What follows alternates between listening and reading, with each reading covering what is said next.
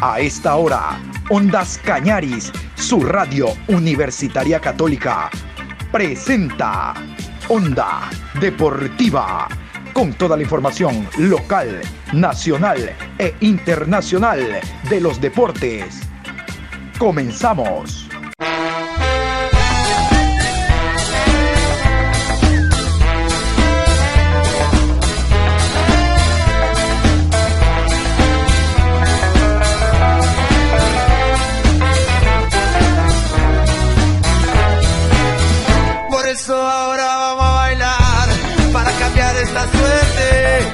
Sabemos gambetear para ausentar la muerte. Vamos a bailar para cambiar esta suerte. Si sabemos gambetear para ausentar la muerte. Hola, mi querido Juan Pablo, buenos días. ¿Cómo está usted? Saludos cordiales. Estamos aquí en Onda Deportiva a través de Ondas Cañaris. Hoy martes 23 de marzo, programa 698 a lo largo de este día. Vamos a contarles, ayer jugó el Deportivo Cuenca con transmisión de Ondas Cañaris, eso va más adelante. Contarles que la selección continúa trabajando en la ciudad de Quito, eso va más adelante, porque vamos a abrir nosotros con el tema ciclismo. El deporte de ciclismo entra como primera opción aquí en Onda Deportiva. Se está desarrollando la Vuelta Ciclística a La Coruña, es la cuarta vuelta más importante del mundo después de la Vuelta a España, después del Tour de Francia y después del el Giro de Italia. Hoy se está corriendo la segunda etapa, el día de ayer en la primera. Cabe destacar, hay 168 ciclistas, se recorrieron 178 kilómetros. ¿Cómo le fue a los ecuatorianos? Bueno, les cuento. Richard Carapaz entró en el puesto número 22, mientras que el ciclista Jonathan Caicedo llegó en el puesto número 77. Atención, que la llegada en el puesto 22 de Richard Carapaz no los decepcione, porque después del cuarto lugar ingresó el pelotón con una diferencia de 16 segundos y en ese pelotón estuvo Richard Carapaz. Imagínense ustedes la cantidad de ciclistas que ingresaron detrás del número 4 por lo tanto, vamos a ver qué ocurre el día de hoy, aun cuando en la prueba que se está desarrollando esta mañana no es el fuerte de Richard Carapaz, hoy es una prueba contra reloj. Esa no es el fuerte, recuerden que lo de él es ruta, es ascenso. Así está hasta el momento la vuelta ciclística a La Coruña. Se desarrollan siete etapas, esto es hasta el próximo día, domingo 28. Dicen los entendidos de que hay podio para Carapaz está dentro de los favoritos con su equipo, Ineos, y que por lo tanto hay que esperar cómo se vaya desarrollando la competencia durante esta semana. Ahora sí, nos metemos a el campeonato ecuatoriano de fútbol. Vamos primero con los resultados. Se completó la quinta fecha del torneo. Antes déjenme contarles que ya son nuevos ecuatorianos, son nuevos compatriotas. Michael Hoyos, jugador del Barcelona, y lo propio Lucas Sosa, el uno de nacionalidad uruguaya ecuatoriana y Lucas Sosa ahora argentino ecuatoriano. Le salió definitivamente la carta de naturalización, pueden ser inscritos, de seguro ya estarán habilitados para la sexta fecha del torneo. Lo importante y la noticia es que dos nuevos compatriotas hay en el fútbol ecuatoriano, Michael Hoyos y lo propio Lucas Sosa. Ahora sí, aquí están los resultados de la fecha número 5. Técnico Universitario y Olmedo, empate a cero. Muchurruna y Macará, empate a cero. Independiente del Valle 2, Delfín 0. Liga de Quito y Barcelona empataron a 2. Manta y Aucas, empate a 1. Guayaquil City 1, Universidad Católica 2. Emelec 0, 9 de octubre 1. Deportivo Cuenca 1, Orense 0. Y esta es la tabla de posiciones. A propósito de la para de campeonato, escuche en qué posición se encuentra el equipo de su preferencia. La tabla de posiciones jugada a las cinco primeras fechas. En la primera casilla Barcelona con 13 puntos más 9. Segundo Emelec, 10 puntos más 4. Tercero Liga de Quito, 9 puntos más 3. Cuarto Independiente del Valle, 9 puntos más 1. Quinto Universidad Católica, 8 puntos más 3. Sexto, Macará, 8 puntos más 2. Séptimo, Deportivo Cuenca, 7 puntos, 0 gol diferencia. Octavo, 9 de octubre, 7 puntos, 0 gol diferencia. Noveno, Muchurruna, 7 puntos menos 1. Décimo, Aucas, 5 puntos, 0 gol diferencia.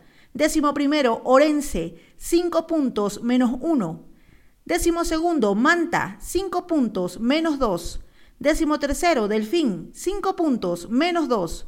Décimo cuarto, Guayaquil City, 4 puntos menos 5. Décimo quinto, Técnico Universitario, 3 puntos menos 4.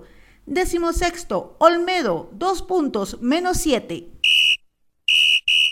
Y como escuchaban ustedes, se cerró la fecha con el partido Deportivo Cuenca 1, Orense 0, jugado el día de ayer en horas de la noche después de las 19, con transmisión de Ondas Cañaris, su radio universitaria católica. Nuevamente dejó mucho que desear el equipo del Deportivo Cuenca actuando como local, pírrica victoria a través de un tanto de penal anotado por Andrés Chicaiza. El penal, hay que reiterar lo que escucharán ustedes más adelante en la rueda de prensa preguntado por quién habla. Viciado de nulidad. El jugador Chicaiza toca el balón habilitando a Dorregaray que entra y anota. Dorregaray no podía ingresar hasta antes de que el jugador toque el balón. Simplemente cuando el árbitro pita, Dorregaray y Arce por el otro costado ingresan, anota. Pero en el fútbol ecuatoriano no hay bar, no hubo reclamos, por ahí algo tibio de Lorense. Lo importante es que ganó el Cuenca y mantiene el invicto desde el año anterior ante un Orenses que hizo un trabajo interesante, intentó en un comienzo cerrar circuitos de salida, e intentó contraatacar eh, Deportivo Cuenca en lo suyo. Bueno, este no es liga, es Orense. Y reitero, el equipo del Cuenca no muestra una imagen de fútbol total o por lo menos de fútbol ofensivo actuando como local. El día de ayer, en una jugada sin mayor trascendencia, Gabriel Achillier, el jugador ecuatoriano, ex mundialista, salió lesionado, tuvo un choque con otro compañero en el fondo de la saga. Después, en horas de la noche, se conoció que alrededor de las 23 horas fue intervenido quirúrgicamente en el hospital Monte Sinaí de la ciudad de Cuenca por fractura de tabique. Le viene bien la para a Lorense para recuperar a este jugador que lo necesita en la zona central de la defensa. Vamos a ir con la rueda de prensa. Iniciamos con el técnico Patricio Lara, quien habló del compromiso. No quiso referirse a esta jugada del penal que les contaba. Con presencia de Ondas Cañaris escuchamos a Lara. Eh, vamos a seguir eh, con la misma idea, porque si no tenemos que cambiar y jugar como juegan otros, eh, con especulaciones, con, pero bueno, nada, nosotros vamos a seguir en la idea que tenemos y vamos a morir con esta idea porque los jugadores creen, porque los jugadores están convencidos, y, obviamente que esto es matemático y es discutible, porque siempre se han discutido las formas. Y bueno, nosotros vamos a seguir entrenando porque eh, mi mensaje es este y, y si cambio el mensaje sería contradecirme y defraudarme. Así que vamos a seguir por el mismo camino, hay que tener paciencia nada más. Es cuestión es cuestión de cerrar algunas cosas y nada más. Ahora sí, John Lester y Drobo. Buenas noches. Buenas noches, Coquito. Profe, ¿cómo le va? Yo sé primero decirle, sé que acaba de terminar el partido, no ha visto imágenes, pero el gol del Cuenca es viciado de nulidad. No la falta, sino el cobro. Hay dos jugadores del Cuenca que ingresan al área antes de que la toque Chicaiza. Obviamente en nuestro fútbol no hay el VAR, así que todo vale. La pregunta, eh, cuénteme un poco las variantes, las tres que hizo en el segundo tiempo de golpe, le dieron mucho más movilidad, mucha más ofensiva a su equipo y de paso si conoce cómo se encuentra a Chilier. Gracias. Eh, respecto de los fallos, eh, siempre esperemos que no se haga, bueno, hasta ahora hace cuatro fechas que los fallos, no digo que nos, nos favorezcan, pero que no nos impidan o incidan en un resultado. Ha pasado con, con Aucas, Delfín, con Barcelona y el día de hoy si se da esto. Por eso no quiero abrir un juicio, lo que sí puedo decir de que sucesivas infracciones nos metieron en un arco, pero no quiero que suene excusa, simplemente es fútbol y hay que saber declarar también, porque si no después uno lo cuestiona. Eh, respecto de Achirier, tiene fractura, lo van a operar ahora a las 11 de la noche. Eh, y respecto a los cambios, nos quedaba, ustedes han, visto que necesariamente tuvimos con la salida primero de, Edison Carcelén, de Gabriela Chilier, forzados a hacer cambios. Y nos quedaba una sola papeleta y estábamos 1 a 0 abajo. Así que me pareció que era el momento como para revolucionar y, y bueno, es como todo, el fútbol eh, pasa de esta manera y tratamos a través de, de, ser más incisivos y corriendo riesgos, ¿no? Porque como podíamos empatar, nos podían hacer el segundo gol. Lo asumimos y por ese hecho fue que eh, hicimos estos cambios.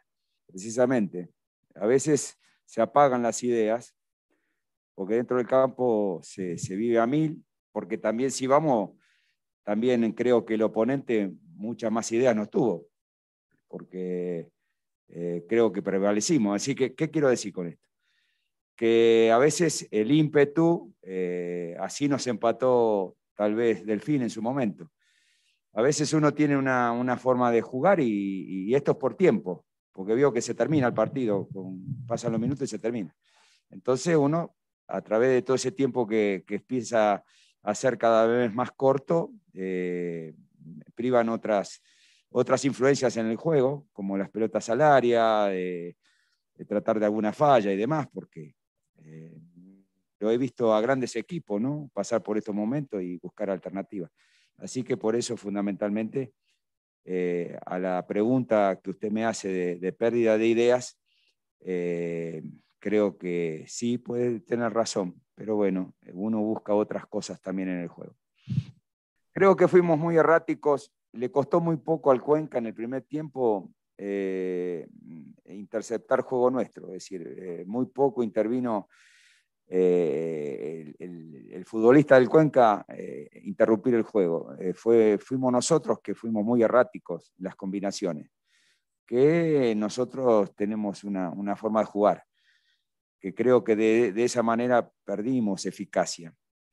Y bueno, después las, las eh, obligadas eh, reemplazos de por lesiones y demás, para, para, eso están los compañeros.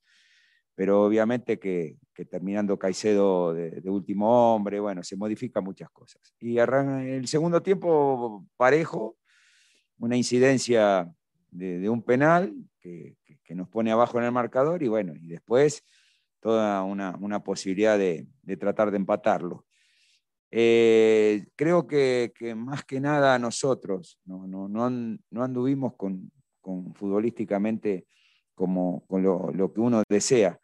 Y creo que ahí estuvo eh, la gran cuestión ante un rival que sabíamos que a través de la pelota parada, de pelotas largas, y verticales, podían llegar a, a, complicarnos. Y bueno, nada, esa es la evaluación y seguimos entrenando. Esto recién, no digo que recién comienza porque eh, van cinco fechas, pero hay mucho camino todavía. Por el Deportivo Cuenca eh, llegó a la rueda de prensa Lucas Ochandorena, solo un partido tenía de suspensión después de haber sido expulsado en el encuentro Manta ante el conjunto del Deportivo Cuenca. Ahí estuvo el profesor Minela en la rueda de prensa. Bueno, volvió Lucas Ochandorena, hay mayor eh, posibilidad de escuchar situaciones técnicas, dado a que él es el asistente de eh, Duró, el director técnico argentino. Por lo tanto, le ponemos a ustedes la rueda de prensa para que escuchen y lo que dijo el técnico después del partido. Para destacar fue el triunfo, seguimos siendo fuerte en casa, tres puntos muy importantes. Y en cuanto a la segunda parte de la respuesta, creo que no, no manejamos bien el partido. Nos costó defender eh, algunos espacios y, no pudimos encontrar la, la, transición. Y bueno, Orense es un equipo duro también, con jugadores de jerarquía. Por algo venía ahí en mitad de la tabla y ha hecho excelentes partidos. Y bueno, también tiene un poco de mérito el esfuerzo de los jugadores de ellos que vinieron a jugar a la altura, pero eh, creo que, cometimos errores, eh, sobre todo en, defender ciertos espacios y bueno, por eso se nos complicó el transcurso del partido, pero para valorar como, dijo usted en el inicio de la pregunta, fueron los tres puntos que se quedaron en casa. Creo que sí, que siempre mantener el, arco en cero es importante. Eh, si bien, como dije en la pregunta anterior, defendimos mal algunos espacios, por eso nos termina rinconando Orense en los últimos 10-15 minutos. Eh, no estuvimos ordenados como acostumbra estar este equipo. Eh, pero bueno, valorar el esfuerzo de estos jugadores, la verdad que, que la entrega eh, y el compromiso de estos jugadores es muy destacable. Y en cuanto al penal, voy a abstenerme de opinar. en cuanto a la para, no sé si está todavía aún confirmado. Eh, si se llega a la para, a entrenar, como lo hemos hecho desde el inicio, no solo para corregir errores, sino también para, para afirmar virtudes. Este equipo tiene bastantes virtudes. A veces son poco valoradas, pero este equipo tiene una virtud muy importante, que la entrega, el sacrificio y, que se entrega al máximo. A veces con equipos de mayor jerarquía, como fue el compromiso pasado con Liga, hoy con un, equipo muy fuerte, muy agresivo, que tiene muy clara su idea de juego. Bueno, se sacó un resultado altamente positivo. Hoy tenemos siete puntos, creo que estamos sexto o séptimo en la tabla. Y bueno, seguimos creciendo, hay que ir paso a paso, tranquilo, valorando el esfuerzo de estos jugadores, no solo de los que están jugando, sino también los que no están teniendo minutos, porque hoy realmente el compromiso de todos es muy importante. Así que bueno, veremos qué define Liga Pro en cuanto a la fecha de fecha FIFA.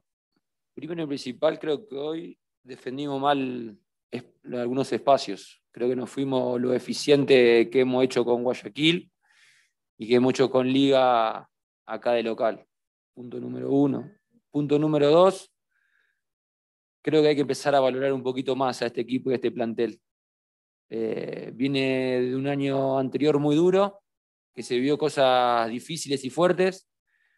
Hoy el club está saliendo de a poquito de algunos problemas que tenía. Un equipo que está altamente comprometido con el diálogo que, le muestra el cuerpo técnico.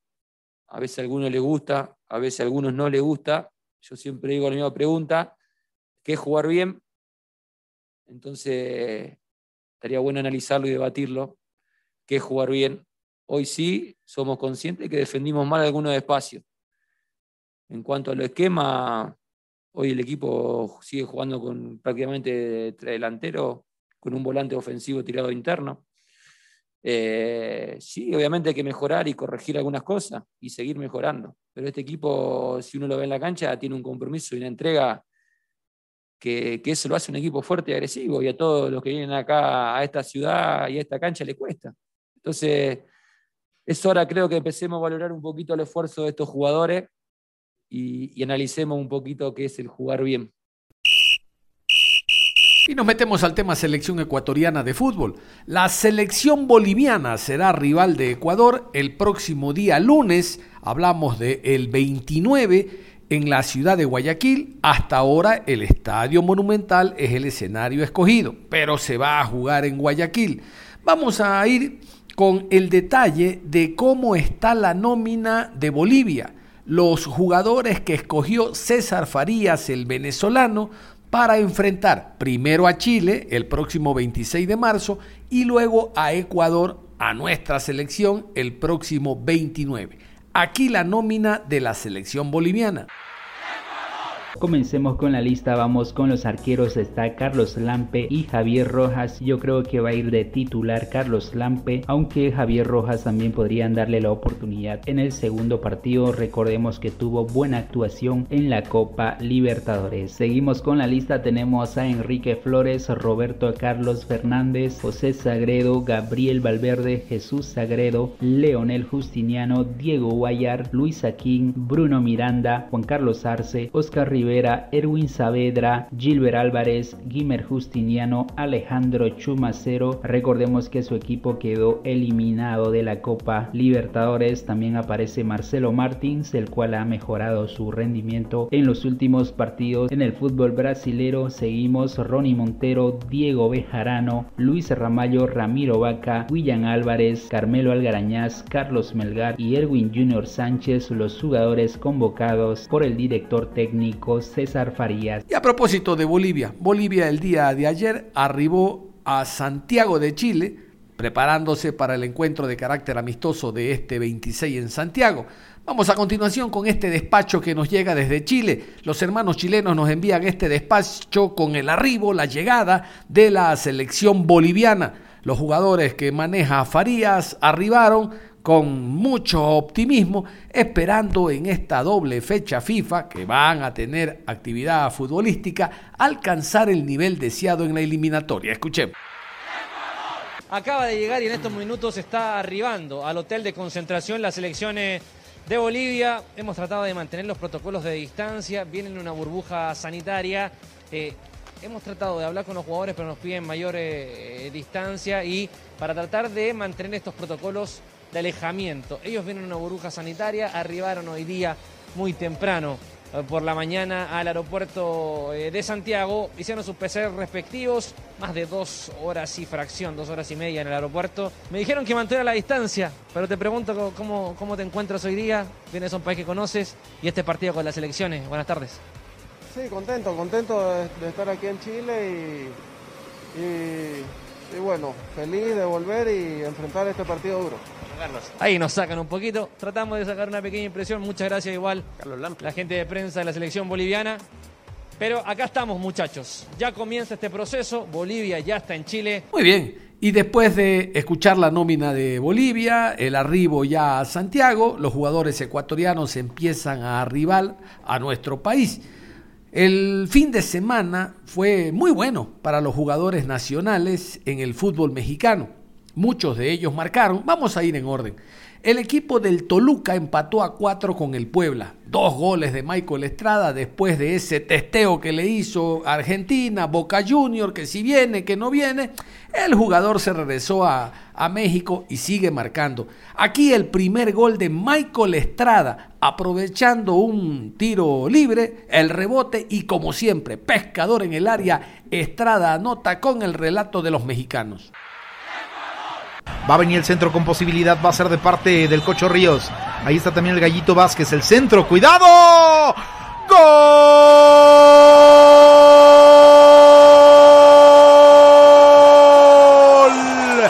¡Gol! Michael Estrada de cabeza dentro del área. Responde de excelente forma al pase del Gallito Vázquez que le conecta perfecto dentro del área. Ya cantamos el primero y es de Toluca, 1 por 0 sobre Puebla. Mira, miren lo que deriva el primer error defensivo de Puebla, ¿eh? de veras, el primer error grave defensivo que tiene Puebla y deriva en esta jugada. Viene el centro a corazón de área por parte del Gallo Vázquez y ahí entre en una madeja de jugadores eh, del Puebla el cual ninguno salta, termina Estrada adelantándose y de cabeza vence la estirada de Anthony eh, Silva. Gol eh, del Toluca y qué bien le viene Estrada esto después de una semana convulsionada donde la afición se había enojado por una entrevista que dio precisamente un medio argentino en el que él estaba puesto ella para irse a Boca el 4 por 3 a favor de Toluca fue obra de Michael Estrada también y lo repasamos nosotros. Estamos hablando de los ecuatorianos por el mundo, ecuatorianos que marcan y que están presentes ya en nuestro país formando parte de la selección. Estrada. Porque viene Toluca ahora por el sector de la derecha. Muchos goles en este partido. El centro, Joao Plata intenta. Y ahí tiene esférico, fuera del área. Está atrás de la media luna. Ahora van por el sector de la derecha. Apareció el Gallito Vázquez que entrega el esférico a Rubén Zambuesa. El centro, cuidado. Gol. Gol. Apareció Michael Estrada dentro del área. Marcó el cuarto de Toluca. Ya gana el equipo. Escarlata, el centro perfecto de Rubén Zambuesa. Y bueno, pues ahí está la anotación 4 por 3 Magallán de parte del conjunto de Toluca. Lo importante que era reaccionar rápidamente por parte eh, de Toluca.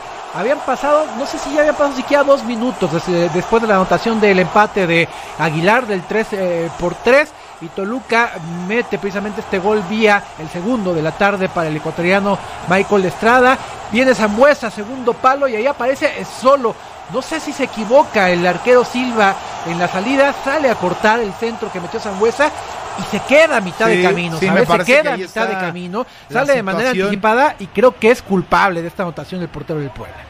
Nos metemos a otro partido. Tijuana ganó 3 por 1 al Querétaro. En el Querétaro jugó 45 minutos Jefferson Montero, jugó 90 minutos el jugador Toño Valencia, jugó 90 minutos eh, Fidel Martínez, jugó 90 minutos el ex Liga de Quito, ese volante que también es convocado a la selección, Junior Sornosa.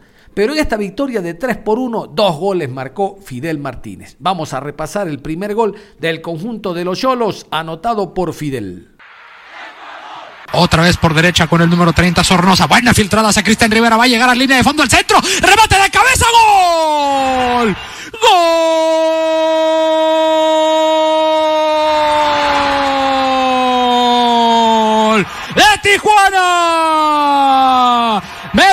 Que es Fidel Martínez el hombre que finalmente remata de cabeza y todo el equipo Fernando Fernández lo celebra con Pablo Guede obviamente cargado de emoción este 1 por 0 tempranito en el partido, Fernando. Sí, sí, sí, vaya, eh, de, esas jugadas relampagueantes ya habían tenido, fíjense, cayó al minuto y medio el, el, gol de Tijuana y bueno, pues ya habían tenido una por el lado derecho y ahora repite una jugada a profundidad, un pase de Barbona que Cristian Rivera se va hasta línea de fondo, mete un pase medido a la llegada de Mauro Manotas, que lo único que tiene que hacer es meterle la cabeza y va para adentro. ¿Y qué es lo que, qué es lo que ocurre? Bueno, pues eh, reúne a todos, a todos los, los compañeros y van con Pablo Guede precisamente a externarle su apoyo y pues nada más a, a, a decirle que va por él y va por su muy bien le fue a los ecuatorianos, reitero, este fin de semana. El doblete, escuchamos hace instantes de Michael Estrada. Fidel Martínez también con su doblete para la victoria del equipo de Cholos. Aquí el segundo gol. Uy, qué disparo de Fidel, intenta disparar o servir, el balón se le escapa de las manos a Gil Alcalá. ¡Gol!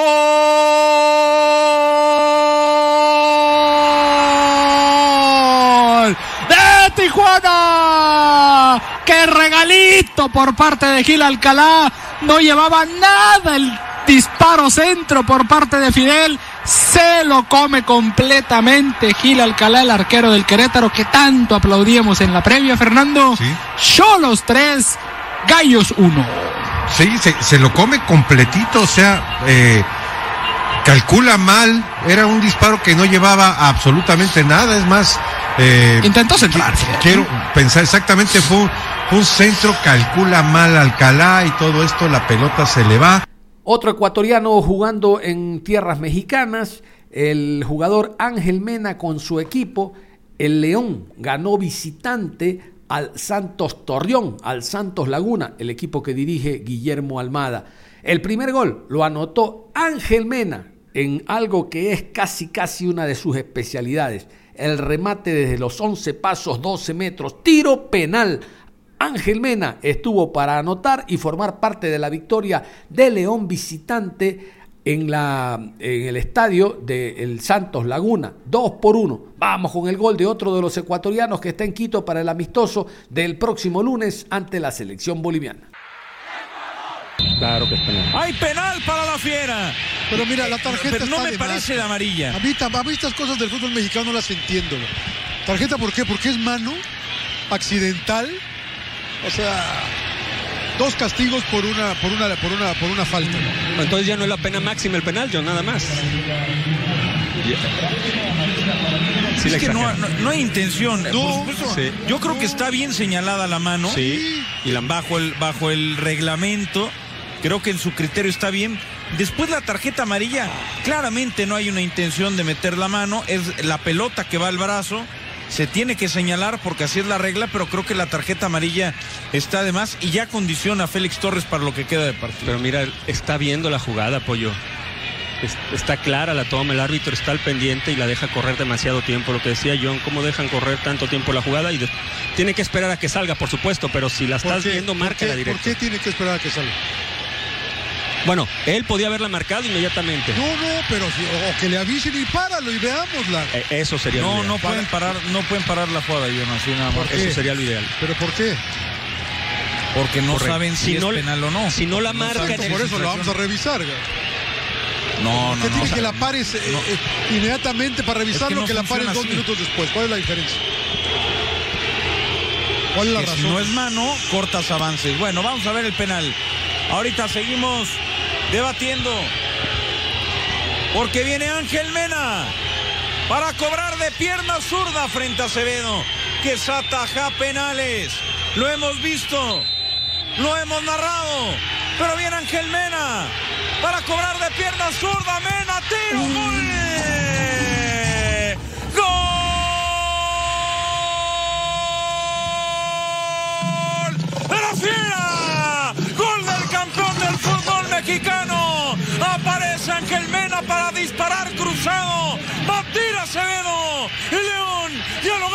Gana 1 por 0. Qué manera de cobrar un penalti. Bien adivinado por Acevedo. Se lanza, se estira cuál largo es, pero la pelota es inalcanzable, sí, John. Pero el poste, ¿no? Sí, no. Sí, sí, pues, no, no, ni tirándose un día antes Sí, hubiera ni- llegado aunque sepas que va a ir. Sí, claro, porque sale incluso un poco antes hacia ese sector. Lo que pasa es que va tan colocado y con la potencia necesaria como para que el arquero no llegue. No hay tiempo para más. Cerramos la información deportiva a esta hora. Los invitamos a que continúen en sintonía de Ondas Cañaris. Ustedes y nosotros nos reencontramos en cualquier momento.